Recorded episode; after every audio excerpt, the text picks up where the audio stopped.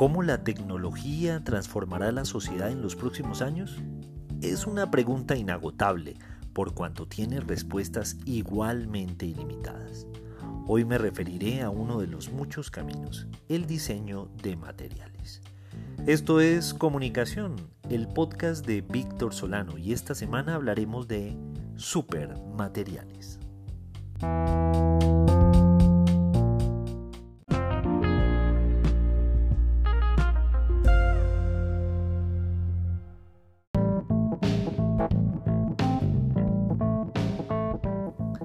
En los laboratorios globales de IBM Research exploran todos los años cómo las tendencias generales de la industria pueden ser nutridas por tecnologías disruptivas y este año sus predicciones buscan acelerar el descubrimiento de nuevos materiales para permitir un futuro que pueda ser más sostenible. No es que el Big Blue se vaya a dedicar a fabricar materiales, pero sí están interesados en que sus tecnologías de inteligencia artificial y de computación cuántica contribuyan en el hallazgo de esos nuevos materiales o en la optimización de algunos existentes y así se puedan encontrar soluciones a diferentes problemas del planeta. Una de sus inquietudes apunta a capturar el CO2 del aire e imagínense, convertirlo en algo útil al poder reutilizarlo y así desacelerar el cambio climático. De igual forma están obsesionados con la idea de que en cinco años podamos estar replicando la capacidad que tiene la naturaleza para convertir el nitrógeno del suelo en fertilizante rico en nitratos y reducir así el impacto ambiental de los fertilizantes. Eso, imagínense ustedes, sería clave para reducir el hambre en el mundo.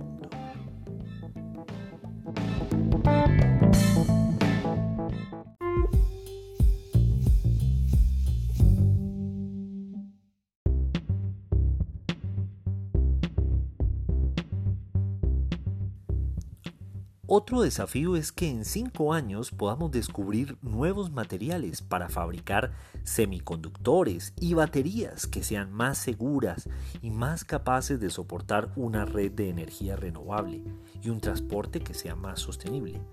Y por ende, todo esto sea más amigable con el medio ambiente. En el campo de la salud, Allí debemos aprender a combatir virus nuevos al combinar inteligencia artificial para el análisis de datos y de esta manera diseñar nuevos medicamentos y tratamientos y de esta manera anticiparnos a virus globales que sean potencialmente mortales, como el que estamos viviendo en la actualidad.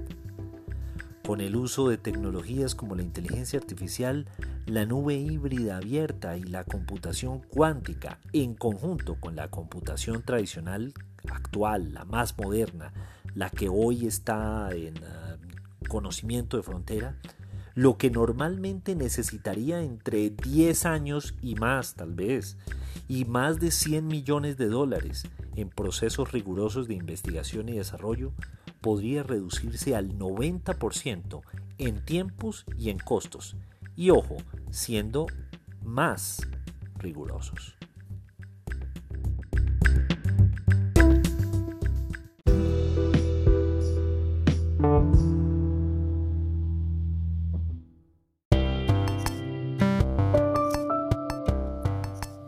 Pero, ¿cómo funciona esto? Lo que se busca es que la inteligencia artificial consolide todo el conocimiento de la humanidad sobre un tema específico. Digamos que se tenga un desafío global que se quiere abordar. Luego, los supercomputadores y eventualmente las simulaciones cuánticas cubrirían nuestras brechas de conocimiento. Todo lo que no sabemos, estas máquinas y este software se encargarían de hacer los cálculos. Al utilizar datos del pasado que hayan sido capturados en grandes sistemas de Big Data capturados por inteligencia artificial, podríamos llegar a crear modelos para generar hipótesis sobre esos nuevos materiales necesarios para afrontar ese desafío. En otras palabras, este es el problema que tenemos. ¿Qué material podría sernos más útil para lograr superarlo? Finalmente llegará el punto en que automaticemos la fabricación y la prueba de esos materiales con la ayuda de tecnologías en la nube.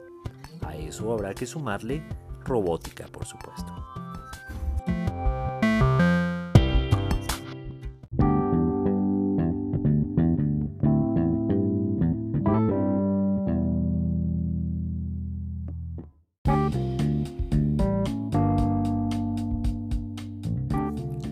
Ha llegado pues el momento de consolidar todo el conocimiento de la humanidad sobre un tema específico, usar computación cuántica, procesar toda esta información y llegar a soluciones efectivas. Es pues el espacio y el momento para alejarnos de la suerte y entrar en el territorio de la confianza calculada. Este episodio se ha basado en el blog de Alessandro Curioni, IBM Fellow y vicepresidente de IBM Research para Europa y África, quien en conjunto con Karen Guarini, COO de IBM Research y vicepresidenta de IBM Impact Science, han escrito el artículo en el cual nos hemos basado. Recuerden que en Twitter soy arroba solano y que este programa está disponible en las principales plataformas para iOS y Android. Esto es Comunicación, el podcast de Víctor Solano. Nos vemos la próxima semana o antes si algo se nos ocurre.